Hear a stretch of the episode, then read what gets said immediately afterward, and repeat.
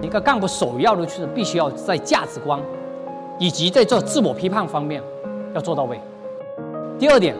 你如何在增长方面抓住了几个关键词？一是长期主义，而不是短期主义。第二个点，必须是有效的，你不能去虚判，不能去假数据。第三个，首要的一个点就是，必须要在这个组织中建立的是增长型思维。任正非的那句话叫“华为没有成功，只有成长”，活下去是华为的最低纲领，也是最高纲领。现场的和直播间的各位朋友，大家好。首先感谢大家的话呢，呃，来到我们巅峰讲堂。我也特别呃感谢平安之鸟以及那个 EcoTop 邀请。呃，今天我的分享的主题是一个奋斗者的数字进化。啊，我切入的视角就是华为管理变革中的一个干部的使命的启示。嗯，首先。呃，自我做一个自我简介啊，就我在华为任职了十一年啊，呃，之前负责华为中国区规划咨询业务，啊，但研究这家企业的时间就更长了啊，到今年已经十七年了。大家知道，干部是一个公司的一个火车头，啊，叫火车跑得快，全靠车头带，所以干部管理是任正非在管华为过程中的最重要的抓手啊。那么我们一个企业从小往上走的过程中，那个，这是它发展阶段，在发展阶段里面，我们对应的就是它的管理的成熟度是不一样的啊，管理的成熟度不一样的，所以我们要求一个在数字时代的一个干部，你在判断他怎么是一个好干部的时候，我们一定要把它放在一个管理的成熟度和企业的发展阶段中来看，只有这样才能看。我们就以华为为例来给大家做一个拆解。首先，我们看一下这管理规范形成之前的干部的作用，以及他对使命，啊，对自己的一个那个角色的认知这块，我们首先拆解这一块。大家知道，任总本人啊，任正非本人的话呢，他是军人出身，所以在华为的多场的讲话里面的话呢，他特别喜欢引用那种叫军事著作啊的一个里面的一些名言啊，其中这部著作叫。战争论，它的作者就是克劳塞维斯，是德国人。德国人，这个人也被誉为叫西方的孙子。这句话是这样讲的：什么叫领袖？就是要在茫茫的黑暗之中，能够把自己的心掏了出来，燃烧，发出了生命的微光，带领着整个队伍走向胜利。但是任总在讲了克劳塞维斯这句话的过程中。他有自己讲话的特点，他一定会把他所讲的任何的理论名言具象化到一个人物的身上，所以他一直在找哪一个人物适合承载着克劳塞维斯说的这句话。这个名的这个人的名字叫做当科。高尔基当时因为在沙皇的统治之下，大家对整个俄国的未来没有信心。在这个时候的话呢，高尔基拿起笔来写了一部很薄的神话作品，叫做《丹科》的这个作品的名字叫《丹科》，他讲了一个这样的故事，就是一个种族呢被异族赶出了他原来的领地之后，被赶到一片漆黑的森林里面，这个时候有一位青年，他的名字叫做丹科，他就站出来说：“哎，如果大家相信我的话，我愿意尝试着把大家带出这片森林。”所以丹科就带着大家去尝试，结果走了两三天，因为森林实在太大了，还是走不到森林的边缘。这个时候呢，族人的话呢，就也是我们的人性哈，就开始那恶的一面就出来了。这时候大家就开始质疑当科，说当科你是不是被异族收买了呢？他用自己的手把心掏了出来，然后用火点燃的时候高高的举起。当当科把他的心高高的举起那一瞬间，在旁边跟在他后面所有的族人都知道了，当科真的是一心一意的想把大家带出这片森林，没有被对手买没有被异族收买了。这个时候，所有的争吵声都平息了下来，群策群力的去探讨我们如何才能走出这片森林。严新奇、泰山仪，当经过大家都来共同出谋划策的时候，这个时候过不了几天，终于走到了森林的边缘，啊，就使得整个种子得以从那个重流了下来。这就是华为创始人任正非在华为多次的干部会议上反复的讲了一个叫“单科之心”。那解读掉华为的单科之心，我有必要要用一个例子。给大家解读啊，因为这是神话人物，这种神话人物他在华为在落地的时候，必须要落到人物的身上，他会是怎么样呢？来，我给大家用一个例子来穿透它。我们首先来看一下华为的组织结构，这个是华为二零一七年的组织结构图，其中余承东管的那个部门就是消费者 BG，就消费者业务这块啊。两年之后的二零一九年三月份，华为把消费者 BG 独立为军团，到二零二零年十一二十五号，华为又开始把它原来的二零一九年六月份成立的那个叫智能汽车啊业务，叫智能汽车部件啊那个做一个组织，它原来是一个 BU，又划归给余承东来统一来管。到了今年就二零二一年的一月十七号。大家会发现，华为又开始做了新的调整，因为原来华为有一块业务叫云以计算 BG，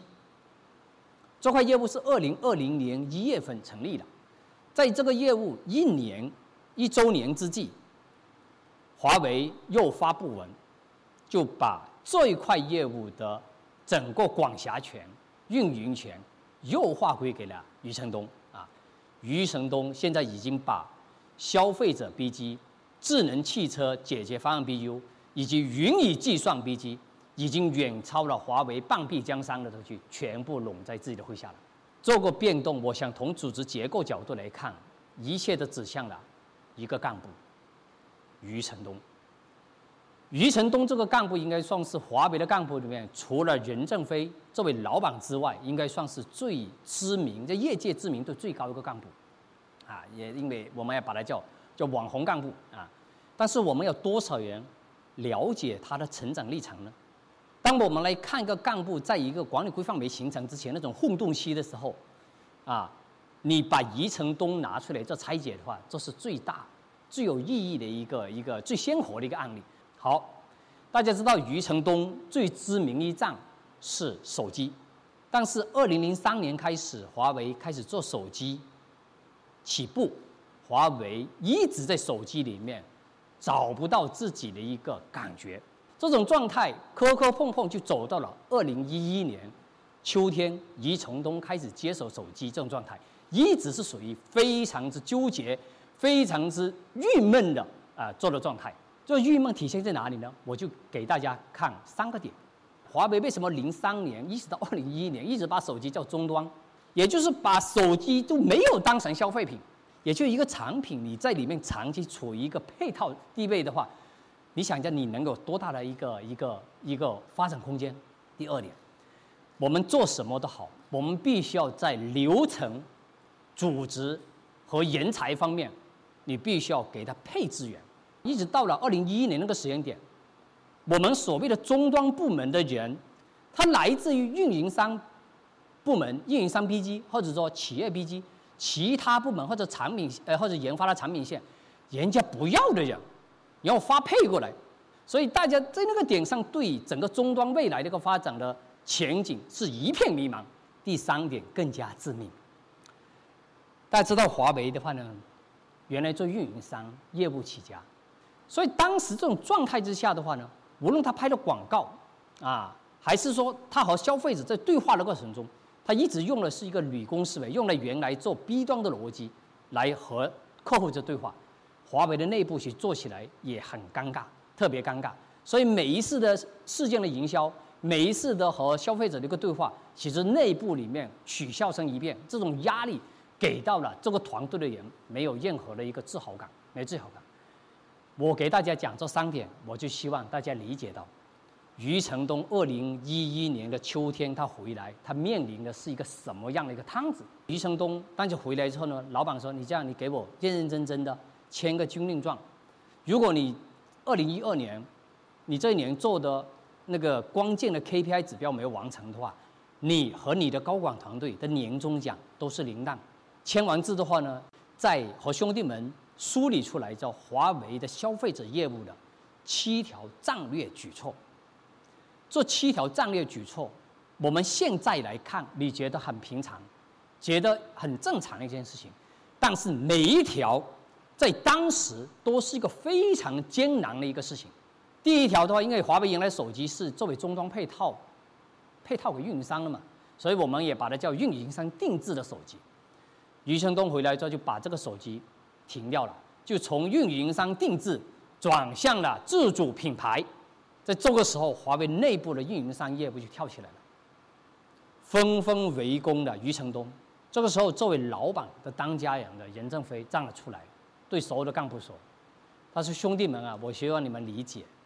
余承东现在所探索的是我们未来的粮仓。”所以，我希望你们能够看着站在公司未来的角度来看余承东现在他所做的这一些的动作。后来内部的那种明里面的声音、反对的声音才减少了很多。在二零一二年，因为按着这条路径在打磨，华为在手机方面的局面和之前的局面截然不同，截然不同。一个最重要一个体现，比如说他把那个品牌开始做区隔。要开始探讨着，我们必须要定位在高端里面，哪一些是做男性的，啊，比如说 Mate 系列要做男性的商务，哪一些做女性的拍照的，叫 P 系列。慢慢琢磨着，我们必须得成立一个荣耀，要把对手遏制住，而且也向 OPPO、vivo 学着怎么样把门店下沉。所以，二零一二年这一年的话呢，整个开局是非常非常之好，啊，非常非常之好。但是有一个指标没有完成。这个指标就是发货量没完成，所以老板就对余承东说：“他说，哎呀，你们这一年真的带着兄弟们做的特别辛苦，很辛苦，我也很心疼你们。但是呢，在我们公司啊，军令就是军令，没完成就没完成，不能讲什么人情。所以的话呢，你和你的高管团队的年终奖，二零一二年的年终奖都是零。但是余承东走下台那一刻，他没有时间问候老板，因为他知道这块业务要做起来。”必须要解决一个问题，解决人才的问题。大家知道，原来余承东在做消费者业务之呃，在做手机业务之前，在做欧洲片区老大之前，他是无线产品线的老大。二零一三年那个时间点，无线产品线的老大是余承东当年带的老部下。二零一二年，华为整个集团一共拿出了一百二十五亿出来发年终奖，其中很大一个比例。是给无线产品线拿走了，所以他就找到了这个老部下，他说：“这事啊，你一定要好好救下老哥，一定要帮我渡了这一关，啊，你看你你，我知道你那个钱啊，年终奖还没发完，你看可不可以借十个亿给我？当消费者业务的兄弟们拿到这些借过来的钱，虽然十个亿不多，分下来其实没多少钱，你拿到看着你的老大是借过来的钱。”来发的年终奖，让大家过一个像样的年之后，你会怎么想？你会觉得这个老大真的非常值得追随。而其他 BG，比如运营商 BG、企业 BG，包括产品线研发那群人，一抬头一看，余承东，惊呼了一下。他这个余承东是继承了老板的衣钵，继承了任正非严总的衣钵，所以的话呢，华为其他产品线的人。其他 B G 点纷纷跳槽加入了消费者 B G，所以当这个人才到位了之后，我就想和大家讲，叫他这群人才和二零一一年之前那群终端的人才截然不同。之前是很多是被发配过来的，带有怨气，而现在过来这一群人是什么人？是主动的，有内驱力的，我想跟着余承东来建功立业。这种状态截然不同。他是真的想建功立业，内驱力很强。后面的故事，你们应该都知道了。二零一四，这是二零一三年一月份的事情。二零一四年，华为的内部神机 Mate 七横空出世，一机能求，然后最后变成了一个一款神机爆款了之后，华为的手机业务一发不可收拾。从二零一四年杀到了二零一九年的时候，整个消费者业务已经占到了公司的总营收的百分之五十六了。各位，你们不觉得？一个有单科之心，一个受到很大的委屈，依然能够有无私之心的高级干部，对一个公司来说，对一个公司的生死存亡来说，是多么多么的重要嘛？所以，华为正是他有类似余承东这样的干部，他在撑着，在带着队伍走，所以华为能够在依然在这么大的盘子下，还保持着这么高速的增长，啊，这就是我们讲的第一个话题。就是在一个一个公司的管理规范没有形成的时候，干部在里面起了什么作用？我用了余承东啊这个案例。那当一个管理规范形成了之后，我们干部应该是怎么样用？怎么样起了什么作用？啊，那我们往着第二节走。我在上面给大家看得到的这几位干部，都是华为的高级干部啊，华为高级干部。这些干部他都有个共性，虽然他管的业务都不一样，他有个共性。这个共性就是什么呢？他们都曾经被袁总、被老板挂在城门门上示众过，被很多人都抬个头来看过他们背后阴暗的一面。比如说，举个例子，余承东。但是到余承东幺幺年秋天啊，就幺二年回到来做手机业务之后。那个时间点，华为刚好因为马上要超越了爱立信，成为世界第一了。在这个时候，公司必须要在整个财务的管控方面要严格化。原来华为的财务报销方面是相对比较松的，这个时候，严总就动用了他最常用那一招，就是杀工程，尤其是杀身边的工程。当时呢，就首先抓的第一个就抓 余承东。首先把余承东的审批过的报销单拿出来看了一遍之后呢，公司就发了一个文。由于余承东在审批报销单的时候不严格，在审批下面的必要的费用方面不严格，没有符合公司的规范制度，所以吊销、取消余承东的报销全圈权三年时间，所以。严总为什么有句著名的话，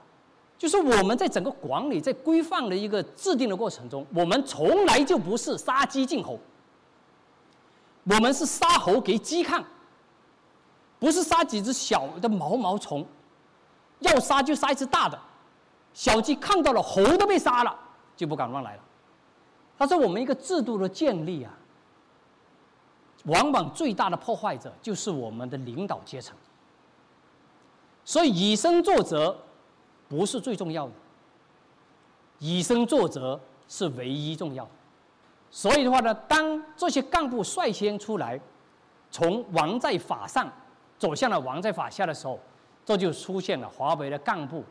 管理总纲里面对一个干部的使命和责任提的要求。华为的干部他是以文化和价值观为核心，管理的价值链包括什么呢？价值的创造。价值的评价和价值的分配，带领着团队持续的为客户创造价值，实现了公司的商业成功和长期的生存。这是有一个华为干部的一个使命和责任。所以，当我们来看一个一个企业走到了管理规范这种状态之下的话呢，它有四个点。这四个点的话呢，我们来概括一些关键词。啊，关键词，第一个关键词呢，一个干部首要的就是必须要在价值观。以及在做自我批判方面要做到位。第二点，你如何在增长方面抓住了几个关键词？一是长期主义，而不是短期主义。第二个点，必须是有效的，你不能去虚胖，啊，不能去假数据。第三个，首要的一个点就是，必须要在这个组织中建立这种增长型思维。什么叫增长型思维？它根据未来的战略，根据未来的机会在哪里？因为这个机会拉动着我走，任正非的那句话叫“华为没有成功，只有成长。活下去是华为的最低纲领，也是最高纲领。第四个层面，我们就在整个组织的一个变革、效率提升方面，必须要解决几个点：一个如何解决发展问题、解决变革问题、解决稳定问题。好，最后的话呢，我们做一个小结。最后的话呢，我想用华为大学的这句话来做一个一个概括。大家知道，今年的二月四号，啊，华为在开。二零二零年的表彰大会的时候，宣布这个典礼的巨大的屏幕的背后写了一行字：“我们的目的是胜利，啊，只会胜利。如何产生将军，让英雄辈出，就在于我们能够坚持不懈的对干部进行识别、培养、训战和发展。”华为大学，好，谢谢大家，我的分享今天就先到此结束，谢谢大家。